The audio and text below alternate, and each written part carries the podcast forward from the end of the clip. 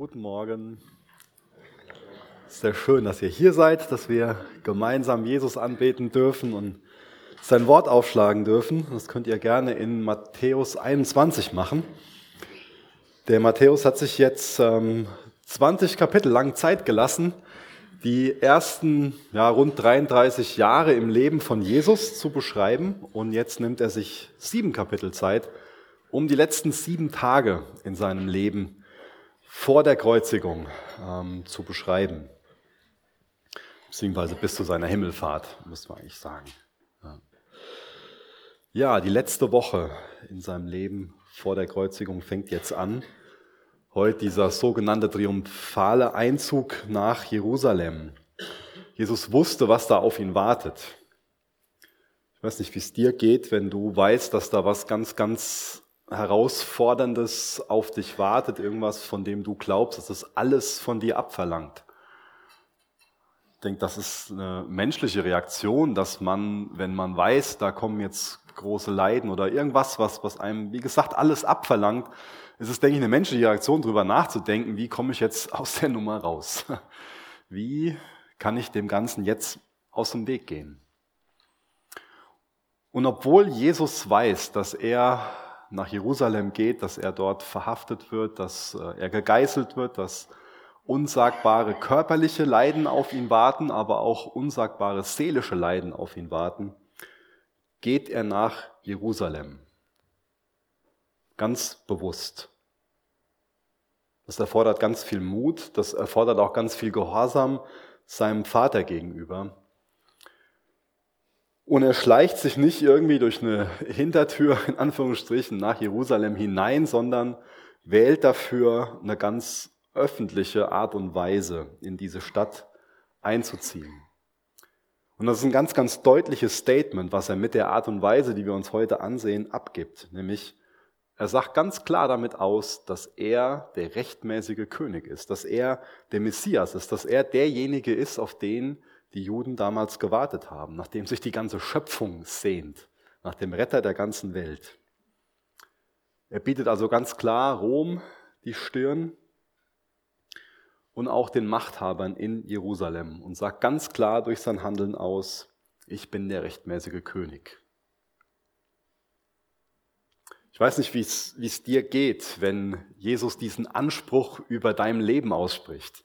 Denn das macht er tatsächlich. Jesus sagt über dein Leben, ich bin dein rechtmäßiger König. Wie geht's dir mit diesem Anspruch? Ist das was, was du für dich feierst, wo du dich darüber freust, wo du sagst, ja, es kann keinen besseren König als Jesus geben?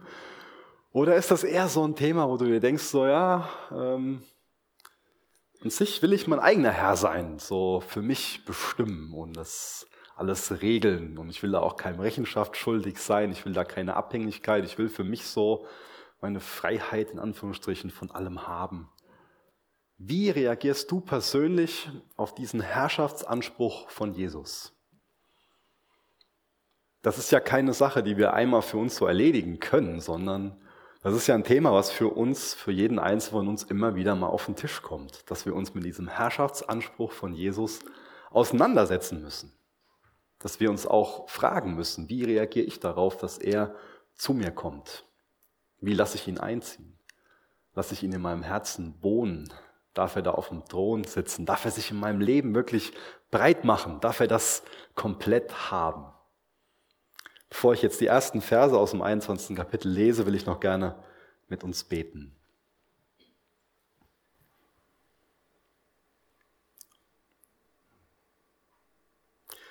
Vater, hab du Dank dafür, dass wir dich in deinem Wort kennenlernen dürfen. Danke, dass du dich offenbarst, dass du willst, dass wir Menschen dich kennen. Und Jesus, du willst, dass wir dich als unseren König kennen und dass wir dich als unseren König ehren. Dass wir Freude an dir haben, denn es gibt keinen besseren König als dich.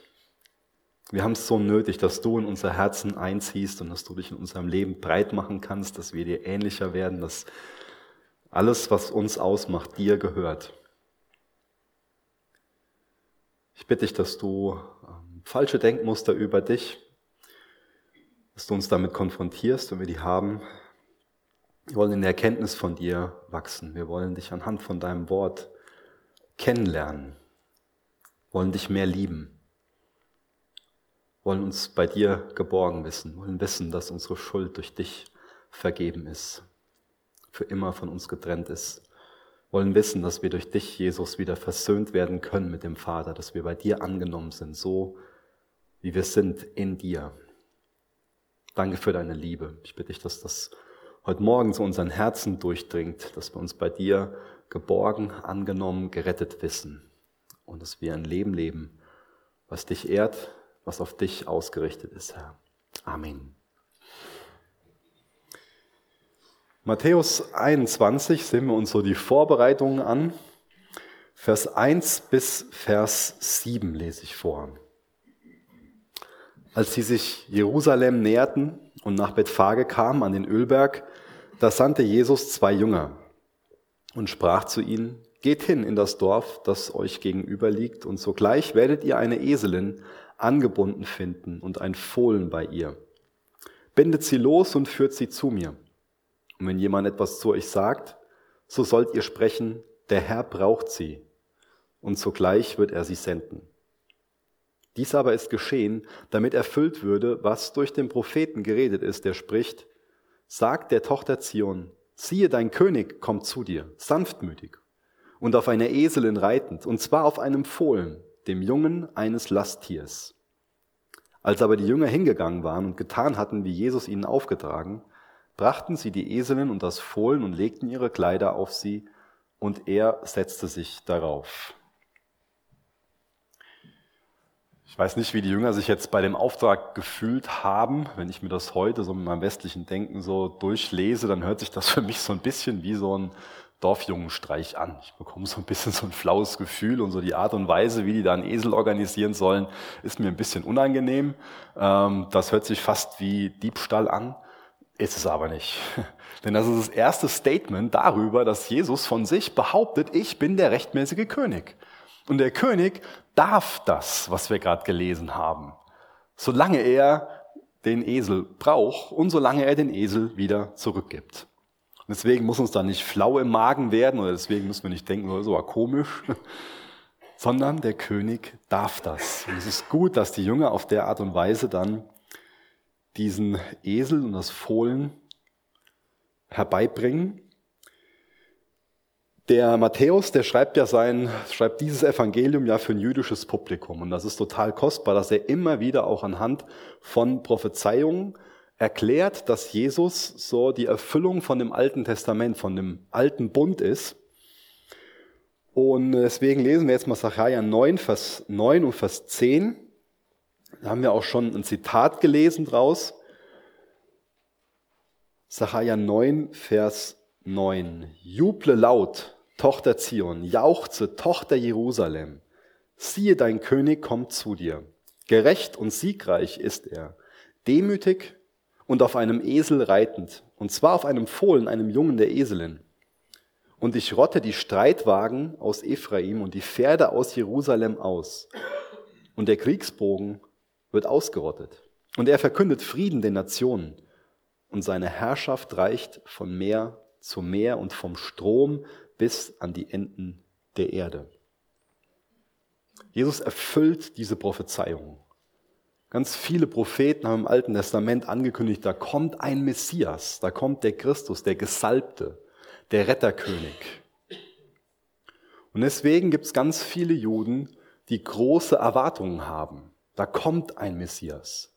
Aber nicht all ihre Erwartungen wird Jesus erfüllen. Jesus erfüllt diese Prophetien, aber Jesus erfüllt nicht alle Erwartungen, die an ihn gerichtet sind. Er wird Waffen, er wird Kriegsgerät abschaffen, haben wir hier gelesen. Er kommt, um sein Friedensreich aufzurichten. Und gelesen von den, ja, dass es bis an die Enden der Erde reicht. Aber seine Herrschaft, die fängt anders an, als es viele erwartet haben. Es ist oft wichtig, dass wir uns das so fragen, was habe ich für Erwartungen an Jesus und auch welche Erwartungen sind wirklich begründet, welche Erwartungen sind wirklich biblisch begründet? Verstehe ich das richtig, was ich da lese? Es ist oft wichtig, mit den Texten zu ringen. Jesus kommt demütig auf einem Esel.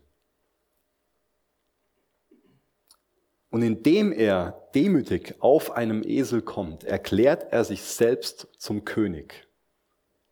Macht er selbst die Aussage über sich, ich bin der Messias. Und das ist eine Provokation für die jüdischen Führer. Im Endeffekt hat seine Handlung oder seine Handlungen, die jetzt hiermit angefangen haben, dafür gesorgt, dass er festgenommen wird, dass dann eine Verhandlung folgt, eine Kreuzigung. Die jüdischen Führer, die haben beschlossen, dass sie ihn während des Passafestes verhaften. Noch das ist alles prophezeit, dass das Lamm Gottes am Passa sterben wird. Er kommt als König, der mit Dornen gekrönt wird, der auf dem Kreuz erhöht wird, über den sich lustig gemacht wird, der bespuckt wird, gelästert wird. Er kommt nicht indem er irgendwie eine blutige Schlacht führt mit, mit Kriegsgerät, sondern er richtet von Anfang an ein Friedensreich auf. Er kommt nicht, indem er anderen das Leben nimmt und sich die Macht dann dadurch sichert, sondern er kommt, indem er sein Leben gibt, damit andere Leben haben können. Jesus herrscht in einer Art und Weise, hat dadurch eine Macht, die irdische Könige nie haben werden. Damals war es so, dass man auf einem Pferd als Kriegsheld in eine Stadt hineinritt, wenn man wirklich siegreich gewesen ist. Auf einem Esel kam man, um wirklich Frieden zu bringen. Und Jesus brachte Frieden. Nicht als ein blutrünstiger Eroberer, sondern er kam demütig auf einem Esel, ohne Prunk und Protz, und demonstriert immer wieder dadurch, dass sein Reich nicht von dieser Welt ist. Sein Reich ist nicht von dieser Welt. Bei seinem ersten Kommen, da kam er als Lamm Gottes, demütig auf einem Esel. Und durch viele Prophetien in der, in der Schrift wissen wir, dass er bei seinem zweiten Kommen auf einem Pferd kommen wird, als Löwe von Juda. Zur damaligen Zeit, das finde ich ganz interessant, haben die Rabbis gelehrt, dass Jesus in einer demütigen Art und Weise zu einem unwürdigen Israel kommen würde. Und dass er in einer ganz machtvollen Art und Weise zu einem würdigen Volk Gottes kommen wird. Und das ist ein Hintergrund davon, eine Erklärung dafür, warum viele Juden ihn damals absolut verpasst haben weil sie sich selbst für würdig gehalten haben.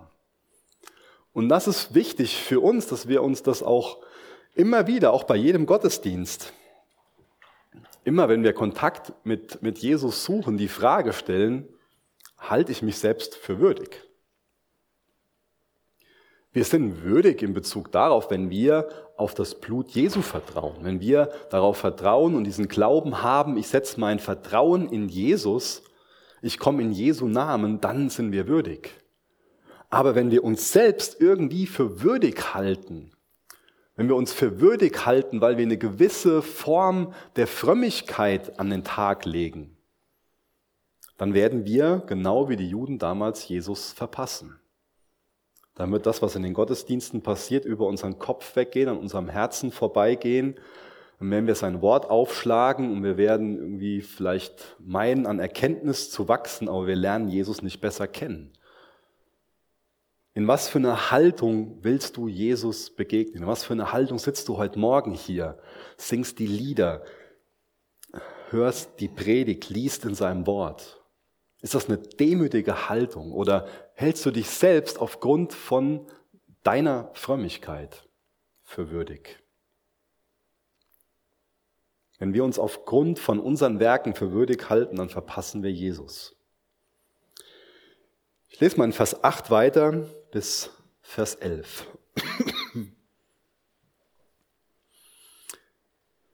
Und eine sehr große Volksmenge breitete ihre Kleider aus auf dem Weg. Andere aber hieben Zweige von den Bäumen und streuten sie auf den Weg. Die Volksmengen aber, die vor ihm hergingen und nachfolgten, riefen und sprachen, Hosanna, der Sohn Davids.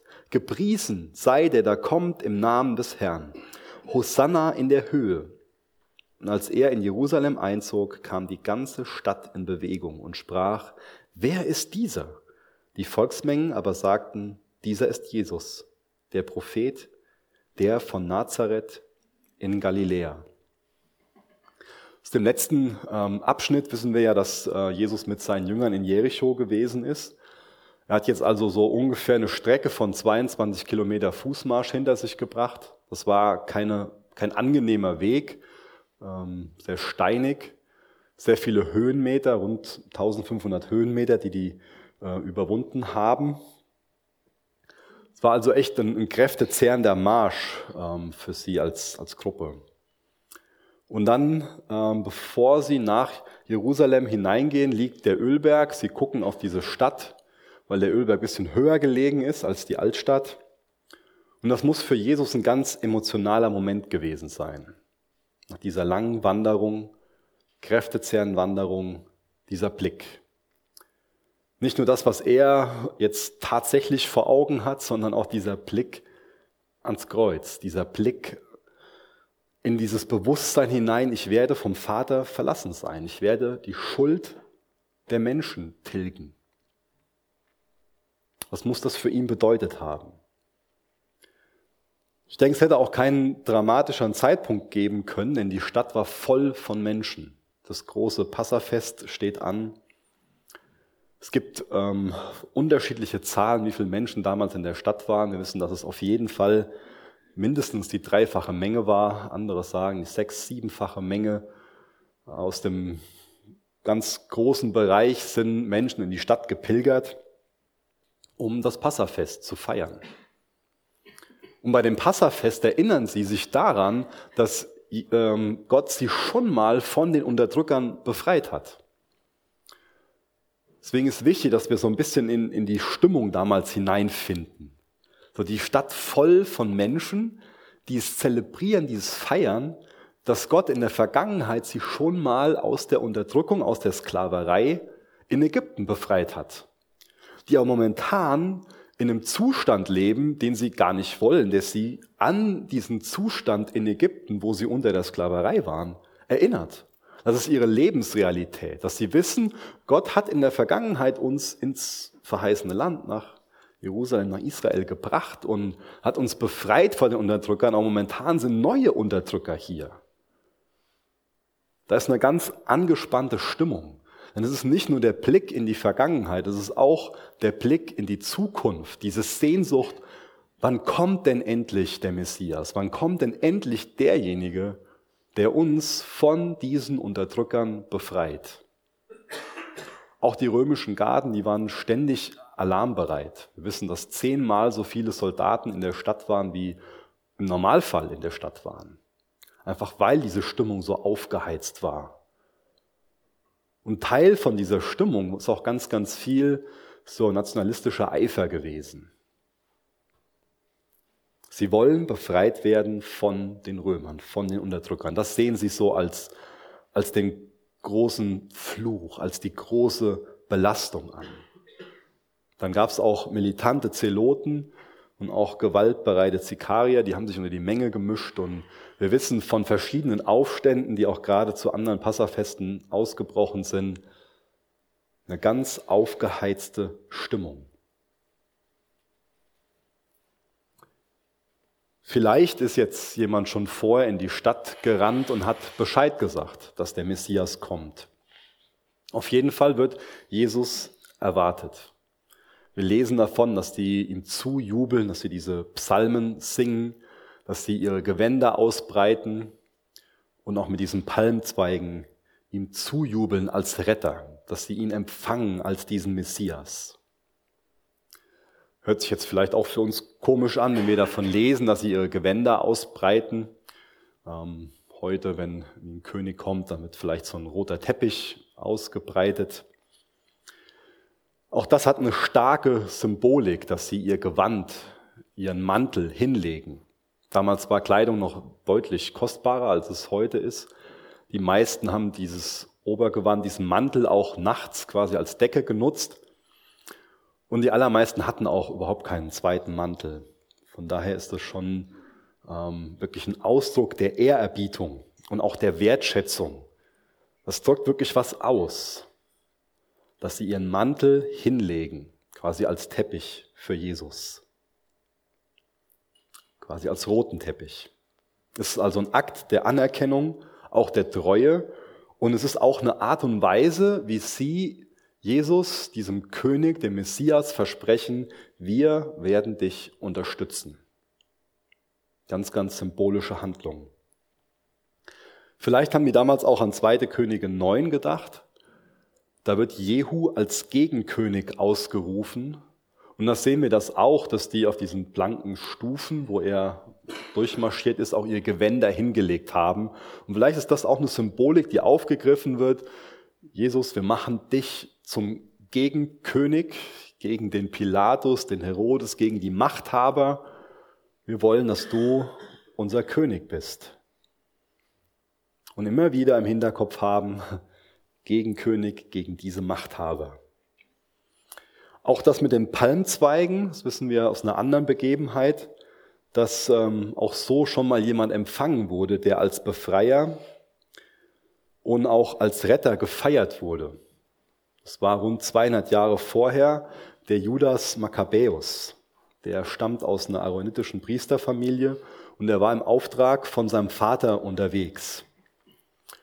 Er ist Anführer gewesen von einigen Aufständischen und er hat damals so die politischen und auch die religiösen Machtverhältnisse auf den Kopf gestellt, zerschlagen. Es wird auch ähm, bis heute noch gefeiert ähm, an Chanukka. Und das Entscheidende, was er gemacht hat, ähm, drei Jahre vorher hatte der Antiochus ähm, Epiphanes den Tempel entweiht, hat ähm, Schweinefleisch auf dem Altar dem griechischen, äh, dem ähm, Zeus geopfert und ähm, hat außerdem den Tempel in Bordell verwandelt. Und er hat den Tempel dann drei Jahre, nachdem er so verunreinigt wurde, neu geweiht. Und ihm wurde zugejubelt mit diesen Palmzweigen. Und auch da gehen viele Ausleger von aus, dass das eine Symbolik ist, die aufgegriffen wird. Wir werden ja auch gleich noch davon lesen, dass Jesus den Tempel gereinigt hat. Auch das ist eine Sehnsucht von ihnen. Und außerdem haben sie diese königlichen Hymnen und Lieder gesungen.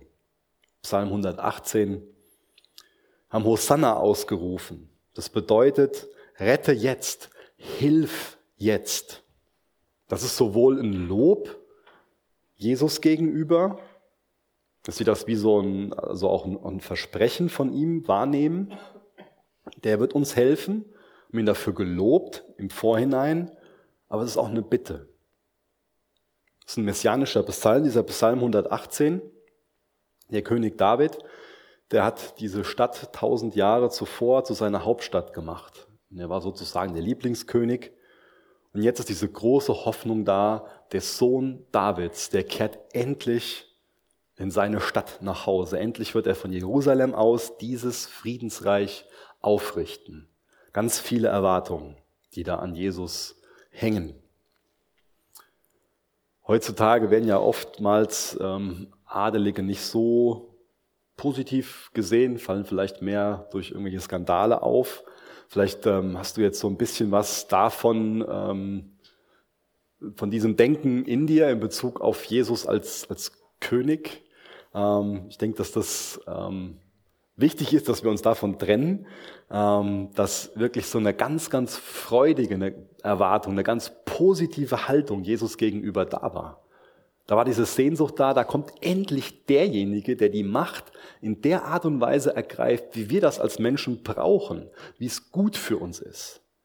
Nicht als eine, als eine Belastung, nicht als ein Fluch gesehen. Da kommt jemand, der einen Herrschaftsanspruch hat und der wird den in einer Art und Weise ausführen, wie es schlecht für uns ist. Und da kommt jemand, der ist wirklich der König, der vollkommene König. Der wird in einer Art und Weise regieren, wie es einfach nur richtig gut für uns ist, wie wir das brauchen. Wie das auch zu unserem Wohlbefinden, zu unserem Guten, zu unserem Segen ist. Die Menschen haben damals ausgerufen, Hosanna, hilf uns, rette uns. Vieles, wenn wir jetzt die Geschichte nicht weiter kennen würden, würden wir jetzt wahrscheinlich total positiv beurteilen. Ist ja toll, dass die so demütig ihre Gewänder dahinlegen und mit Palmzweigen zujubeln und das anerkennen, dass Jesus der Messias ist. Könnten wir uns nur alle freuen, wenn jetzt die Geschichte vorbei wäre und ähm, wir wissen würden, ja, das hat das ewige Friedensreich da so angefangen und Jesus sitzt da in Jerusalem auf dem Thron und die Herrschaft geht von einem Ende der Erde bis zum anderen Ende. Aber ich denke, viele von euch wissen, dass nur ein paar Tage später die Menge nicht mehr Hosanna gerufen hat, sondern die Menge gerufen hat, kreuzige ihn, kreuzige ihn. Erst dieser, wo wir auf Anhieb vielleicht sagen würden, tolle Empfang. Erst diese Jubelrufe und ein paar Tage später kreuzige ihn. Da wollten sie ihn loswerden, haben sie ihm den Tod gewünscht. Haben sie ihn denn wirklich als den Messias begrüßt, den das Alte Testament vorausgesagt hat? Ich glaube, ein paar Aspekte davon schon, aber sie haben ihn nicht wirklich als den biblischen Messias begrüßt. Sie wollten jemanden, der politische Macht ergreift. Und sie haben die Römer als ihr großes Problem angesehen. Und das wollten sie loswerden. Sie wollten, dass Jesus die Römer zurückdrängt, am besten im Mittelmeer versenkt. Und sie wollten endlich wieder, dass sie einen autonomen Staat haben. Sie dachten, das ist unser großes Problem. Die Römer sind das große Problem.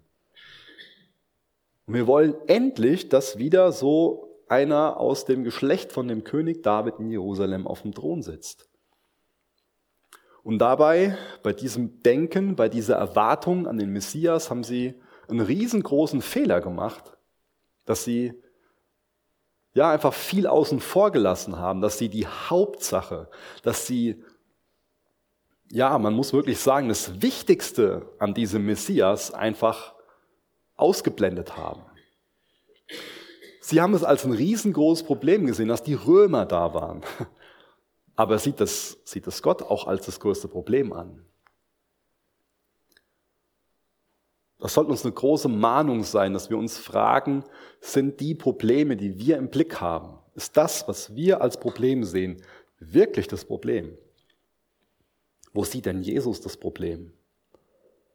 Für was schickt denn Jesus ein Messias oder für was ist er der Messias? Die Menge hat ausgerufen, in meinen Worten, Herr, rette uns von den Römern. Was hätte die Menge denn ausrufen sollen? Die Menge hätte ausrufen sollen, Herr, rette uns von uns selbst. Die Römer sind auch ein Problem, aber die Römer sind nicht das Hauptproblem. Für Jesus wäre das ein leichtes gewesen, die Römer aus dem Land zu verdrängen, das Volk Israel von den Römern zu retten. Aber da wäre das Volk Israel immer noch nicht von sich selbst gerettet worden. Da hätten auch wir nicht die Möglichkeit gehabt, von uns selbst gerettet zu werden. Das ist für uns so fundamental wichtig, dass wir das erkennen. Da, wo wir Rettung von brauchen, sind wir selber. Bist du, bin ich. Ich brauche Rettung von mir selbst. Ich muss ausrufen, Herr, hilf mir, rette mich von mir selbst ist das unser größtes Anliegen, dass wir sagen, Herr, rette uns von uns selbst. Das ist, das ist mein Problem, Jesus. Ich bin das Problem. Jesus, ich will mir selbst sterben, weil ich das Problem bin. Und wisst ihr, Gott kann diese äußeren Umstände, diese Römer oft dazu gebrauchen, damit wir uns selbst sterben. Und dadurch werden unsere Feinde, dadurch werden diese Umstände, die schon mal so hässlich sein können, zu unseren Dienern, weil sie uns helfen, uns selbst zu sterben, damit mehr von Jesus in unserem Leben erscheint. Sich selbst zu sterben ist kein Spaß, es ist nichts Angenehmes, es ist oft was ganz, ganz Schmerzhaftes, das tut oft unheimlich weh. Aber wollen wir, dass die Welt mehr von uns selbst irgendwo wahrnimmt oder sehen wir ein, das größte Problem sind wir selbst, die Welt braucht mehr Jesus und wir sollten uns selbst sterben, damit mehr Jesus aus uns heraus scheint. Ist das wirklich unsere Haltung? Oder haben wir vielleicht das gleiche Problem wie die Juden damals? Das erst so was Schönes, oh, Jesus kommt und toll und tralala und der macht mich frei von dem Problem und dem Problem. Gerade ist meine Arbeitslosigkeit mein größtes Problem oder das und das mit meiner Frau, mit meinen Kindern, das und das im Job, das und das gesundheitlich, das und jenes und, und, und das wird dann zu dem Thema, was unser ganzes Leben überstrahlt, weil wir nur noch das im Sinn haben, nur noch das sehen und davon wollen wir jetzt befreit werden. Oder sinken wir auf unsere Knie, bitten wir Jesus, Jesus, das sehe ich als Problem an, bitte kümmere dich drum.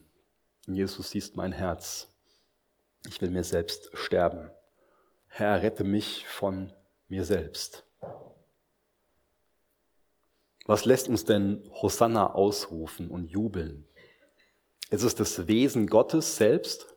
Ist es wirklich das Wesen Gottes, was uns jubeln lässt? Ist es Gott selber? Oder ist es vielleicht doch eher das, wo wir die Erwartung haben, darum kümmert sich jetzt Jesus? Ist es das, was Jesus für dich tut? Oder die Erwartung, was Jesus für dich tun wird? Was dich anbeten lässt? Oder ist es Jesus selbst, den du anbetest in Geist und Wahrheit?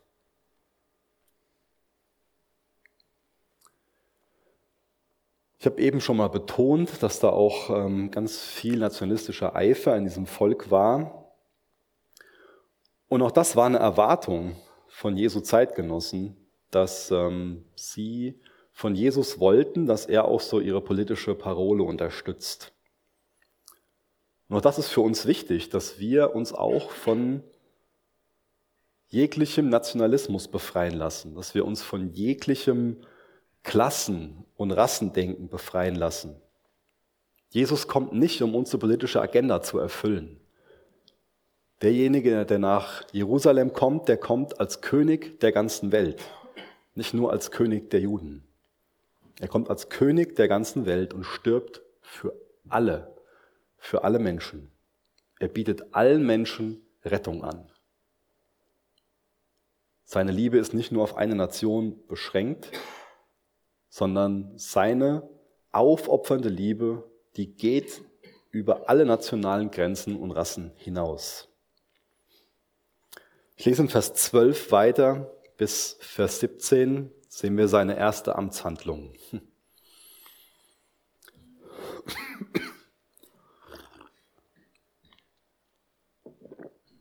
Und Jesus trat in den Tempel ein und trieb alle hinaus, die im Tempel verkauften und kauften, und die Tische der Wechsler und die Sitze der Taubenverkäufer stieß er um. Und er spricht zu ihnen, es steht geschrieben, mein Haus wird ein Bethaus genannt werden. Ihr aber macht es zu einer Räuberhöhle. Und es traten Blinde und Lahme in den Tempel zu ihm, und er heilte sie. Als aber die hohen Priester und die Schriftgelehrten die Wunder sahen, die er tat, und die Kinder, die im Tempel schrien und sagten, Hosanna dem Sohn Davids, wurden sie unwillig und sprachen zu ihm, hörst du, was sie sagen? Jesus aber sprach zu ihnen, ja, habt ihr nie gelesen, aus dem Mund der Unmündigen und Säuglinge hast du dir Lob bereitet? Und er verließ sie und ging zur Stadt hinaus nach Bethanien und übernachtete dort. Am selben Tag besucht Jesus jetzt noch den Tempel und macht dadurch auch ganz, ganz deutlich, dass es ihm primär um das Verhältnis zu Gott geht und nicht in erster Linie um irgendwelche politischen Ziele, die er da als König umsetzen will. Und ihm ist das wirklich ein Dorn im Auge, genau wie dem Propheten, dieses Händlerwesen im Tempel. Das ist eine prophetische Handlung von Jesus. Er will durch seine Handlung zur Buße auffordern. Und ich finde es interessant, mal nach Jeremia 19 zu gehen. Da ähm, spricht der Herr, dass er sich einen Tonkrug besorgen soll und dass der ihn dann im Tempel zerdeppern soll. Und den Grund dafür, den lesen wir ab Vers 3, Jeremia 19, Vers 3 bis Vers 5. Will ich mal lesen. Dann ist das einen guten Einblick, ein gutes Verständnis für den Hintergrund von dem gibt, was Jesus jetzt so gemacht hat. Siehe, ich bringe Unheil über diesen Ort, dass jedem, der es hört, die Ohren gellen werden. Darum, weil sie mich verlassen und mir diesen Ort entfremdet und an ihm anderen Göttern Rauchopfer dargebracht haben. Göttern, die sie nicht kennen, weder sie noch ihre Väter noch die Könige von Juda. Und weil sie diesen Ort mit dem Blut Unschuldiger angefüllt haben und die Höhen des Baal gebaut und ihre Kinder als Brandopfer für den Baal im Feuer zu verbrennen, was ich nicht befohlen noch geredet habe und was mir nicht in den Sinn gekommen ist. Damals gab es also schon mal so einen hohlen, nenne ich das mal, Gottesdienst im Tempel. Der Tempel, das ist das Zentrum vom Judentum. Und Jesus hat ein sehr großes Problem damit. Ich denke, das äh, versteht jeder auf Anhieb, wenn man diesen Text liest, mit der Art und Weise, wie im Tempel Gottesdienst gefeiert wird. In dieser hohlen Art und Weise. Äußerlich gab es da viele Versprechungen. Äußerlich gab es diese Erwartung, das ist der Ort, wo man betet, wo man Gott begegnet. Das stand außen ganz groß drauf auf dem Tempel. In einem Bild zu reden. Hier kannst du Gott begegnen. Da gab es sogar diesen Vorhof der Heiden. Es ist gut, wenn wir das so innerlich ähm, klar haben, dass es da einen Vorhof der Heiden gab. Das ist so der erste Bereich, in dem man gehen konnte. In dem Bereich hat sich das abgespielt, was wir gerade gelesen haben. Danach gibt es einen Vorhof für die jüdischen Frauen, dann für die Männer und dann äh, einen inneren Bereich, wo nur noch ähm, Priester hin konnten. Und das, was wir gerade gelesen haben, das ähm, ereignet sich, wie gesagt, in diesem Vorhof der Heiden. Da ist dieses Versprechen, da können Heiden hinkommen, um Gott anzubeten. Und sie werden Gott dort finden. Das ist das Versprechen, was außen, außen draufsteht.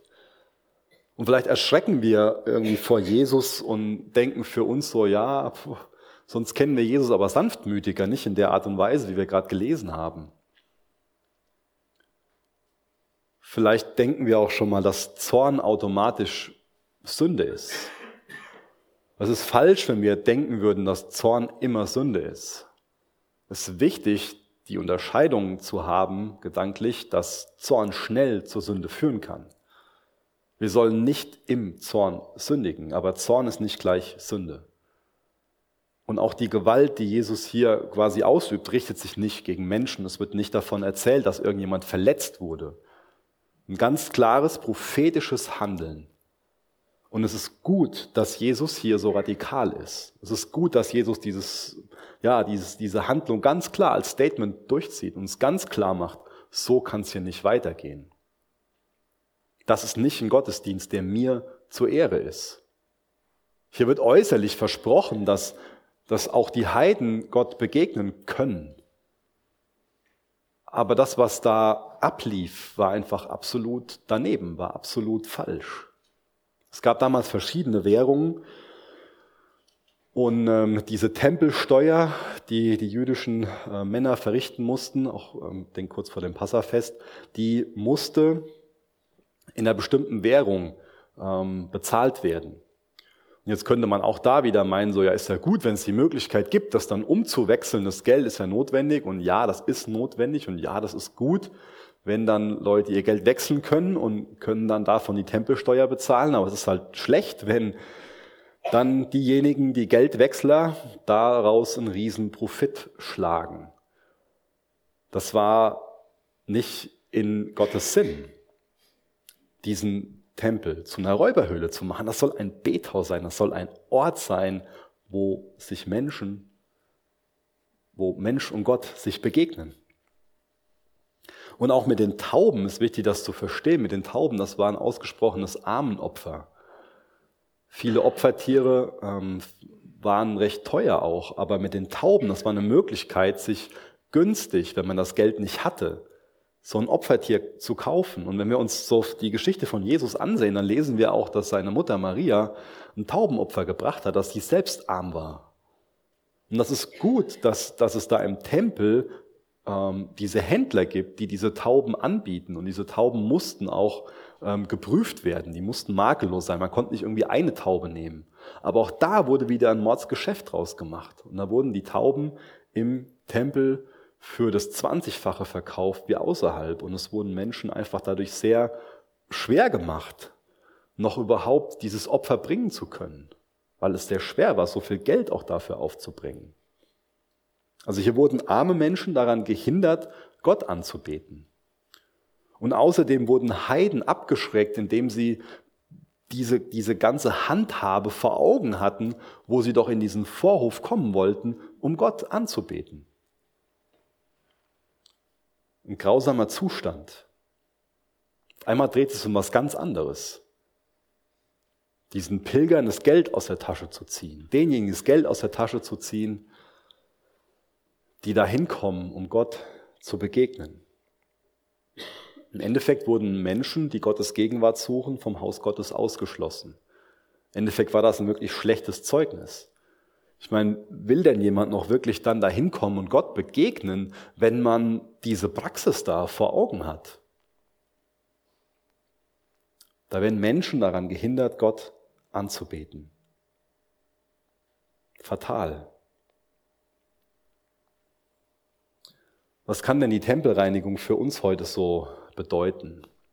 In 1. Korinther 6, Vers 19 lesen wir davon, dass unsere Körper Tempel des Heiligen Geistes sind. Und auch da ist es für uns wichtig, ähm, dass wir uns immer wieder fragen, was ist denn da so in mir, was ist denn so in meinem Herzen? Um, um was geht's mir denn? Was ist denn da für ein Gottesdienst? Welchem Gott diene ich denn? Könnte man jetzt über meinen Körper sagen, das ist eine Räuberhöhle? Der macht sich nur Gedanken über, über Geld oder über Macht und wie er vorwärts kommt und wie das und das und das. Oder könnte man da eine Überschrift Bethaus drüber machen? Dem geht es darum, Gott zu begegnen. Dem geht es darum, hier und jetzt wirklich Glaube, Hoffnung, Liebe zu verbreiten.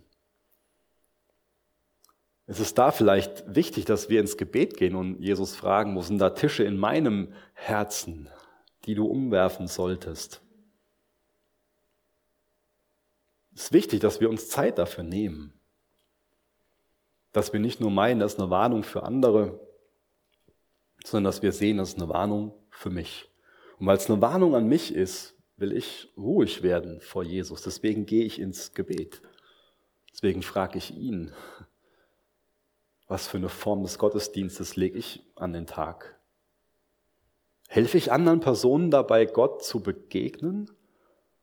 Oder bin ich da eher ein ganz schlechtes Zeugnis und, und ich sage mein Leben was ganz anderes aus?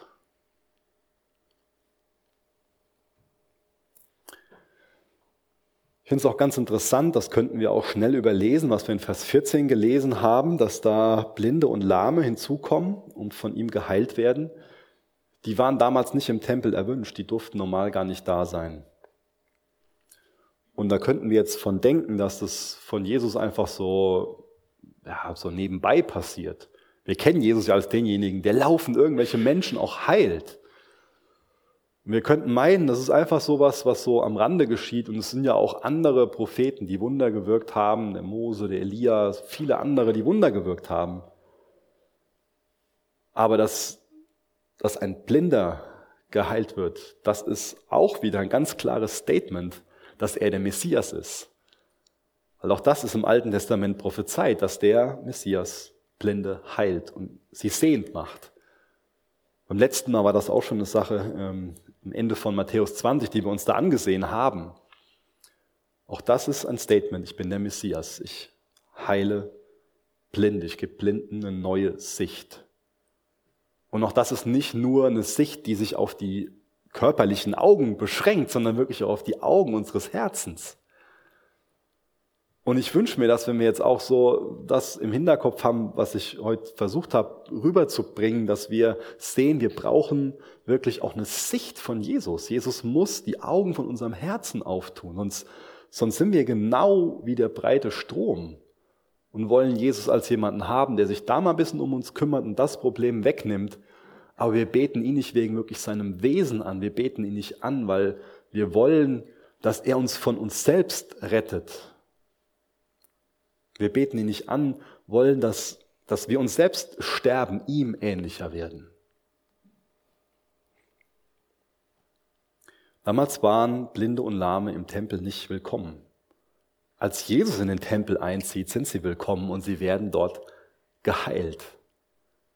Wie ist es denn mit uns als Gemeinde? Wer ist denn hier wirklich willkommen? Wir haben eben ein wunderbares Lied gesungen, ähm, als äh, gerade vor der ähm, Predigt, dass wir so kommen, wie wir sind. Kommst du heute Morgen wirklich so, wie du bist? Kommst du mit deiner Not? Kommst du mit deiner Schuld? Mit deiner Sucht? Mit deinen Sorgen? Kommst du genau so, wie du bist? Wirklich ehrlich vor Jesus? Ist es eine Sache, die du mit deinen Lippen bekannt hast oder was wirklich der Fall ist? Dass du genauso kommst, wie du bist. Auf Deutsch gesagt, genauso kaputt, wie du bist. Ich will ja niemanden beleidigen, aber wir alle haben so eine Not. Kommen wir wirklich, wie wir sind? Und wollen wir auch, dass die anderen so kommen, wie sie sind? Gestehen wir das Jesus zu, dass, dass kaputte Menschen, dass Menschen, die genauso kaputt sind wie du und ich, hier reinkommen und so kommen dürfen, wie sie sind. Als Lahme, als Blinde. Im übertragenen Sinn. Oder muss jemand erstmal sich außerhalb christlich sozialisieren und unsere Form der Frömmigkeit lernen, um Teil von einem Gottesdienst sein zu dürfen? Damals waren die Lahmen und die Blinden nicht erwünscht. Und genauso stehen wir in der Gefahr, eine Gemeinde zu sein, wo wir so unsere eigene Frömmigkeit gefunden haben, aber Leute, die, die nicht, die in der Art und Weise Jesus anbieten, die nicht in, anbeten, die nicht in der Art und Weise christlich sozialisiert sind wie wir, die nicht die Frömmigkeit von uns teilen, sind einfach nicht wirklich willkommen. Oder dürfen Menschen wirklich so hier hinkommen, wie sie sind? Gestatten wir es Jesus, dass er Menschen hier verändert? Oder muss jemand erstmal draußen geduscht werden und sauber gemacht werden und kann dann reinkommen? Ich glaube, das entscheidet viel darüber, dieses Herz von der Gemeinde, ob Jesus wirklich eine Gemeinde gebraucht, um viel Frucht zu bringen. Was wir es ihm erlauben, dass kaputte Menschen hinkommen, die einfach erstmal anders sind als, als wir. Oder ist es vielleicht im Extremfall so, dass wir unsere eigene Frömmigkeit anbeten und, und, nicht, und nicht Jesus? Weil wenn wir Jesus anbieten, anbeten, dann haben wir diese Liebe. Dann haben wir auch die Freiheit, dass Menschen so kommen können, wie sie sind. Und dann haben wir auch die Freiheit, dass wir so kommen, wie wir sind. Und ehrlich sind, dass wir kaputt kommen, dass wir uns helfen lassen, dass wir es eingestehen, hier, mir geht's gerade schlecht und ich habe gerade meine Kämpfe und ich habe gerade das und ich habe jenes und ich will Hilfe haben. Ich will, dass mich Jesus von mir selbst rettet. Ich bin kaputt, ich will Hilfe haben. Das ist eine Haltung, die Jesus wirklich ehrt, die ihn wirklich anbetet. Und dann lesen wir von Kindern, die Jesus feiern, die gehören dazu, die, die schreien laut und die hohen Priester und die Schriftgelehrten, die mittlerweile auch dabei sind, die Hausherren des Tempels sozusagen, die meinen jetzt, dass, dass die mal ihren Mund halten sollten. Auch da finde ich es interessant, was Jesus wieder für ein Zitat bringt. Wir lesen mal Psalm 8. Ab Vers 3. Ähm, weil es ist interessant, noch ein bisschen mehr zu lesen, als was Jesus da anführt. Schon Säuglingen und kleinen Kindern hast du dein Lob in den Mund gelegt, damit sie deine Macht bezeugen. Das hast du so bestimmt, um deine Gegner zu beschämen und jeden Feind und Rachsüchtigen zum Schweigen zu bringen. Dieser Lobpreis der Kinder ist also auch ein Zeichen von Gottes Macht. Und das kannten die Priester im, im Tempel. Die waren vertraut mit diesen Texten und die wussten auch da, was das für ein Statement von Jesus war. Im Endeffekt griff sie das an.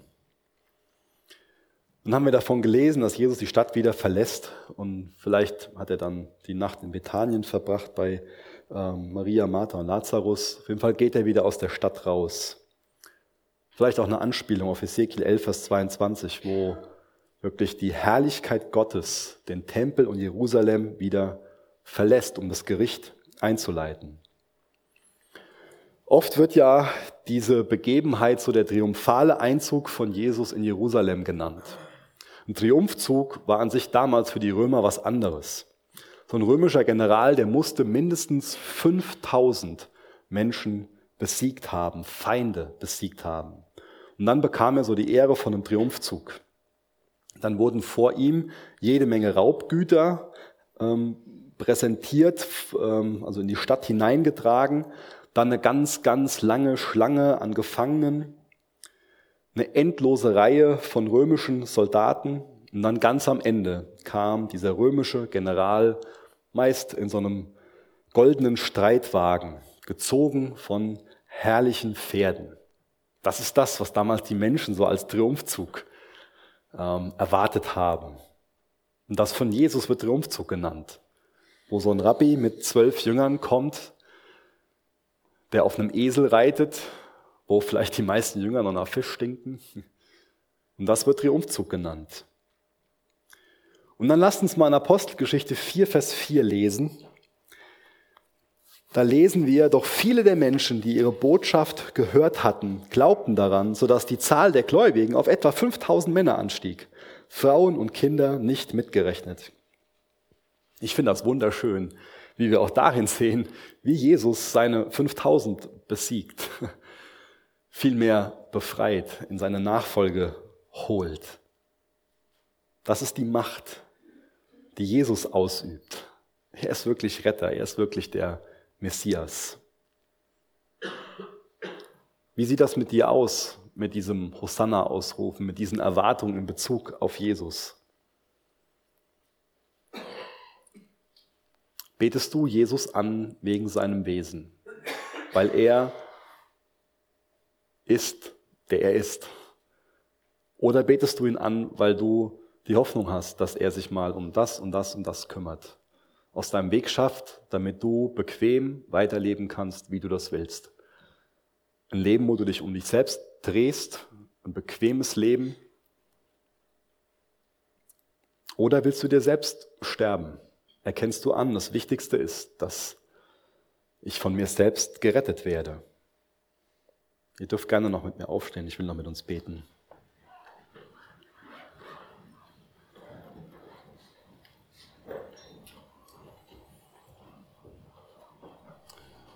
Jesus, du bist ein wunderbarer König. Du bist der Messias. Du bist der rechtmäßige König. Und du hast einen Herrschaftsanspruch auf mein Leben.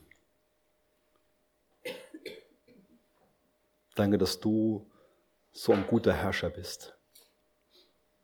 Jesus, ich bitte dich für uns, dass du uns von uns selbst rettest. Ich bitte dich, dass das der Ausruf von jedem einzelnen Herzen hier wird. Jesus, wir wollen dir ähnlicher werden. Wir wollen uns selbst sterben. Wir wollen dich anbeten, weil du Jesus bist.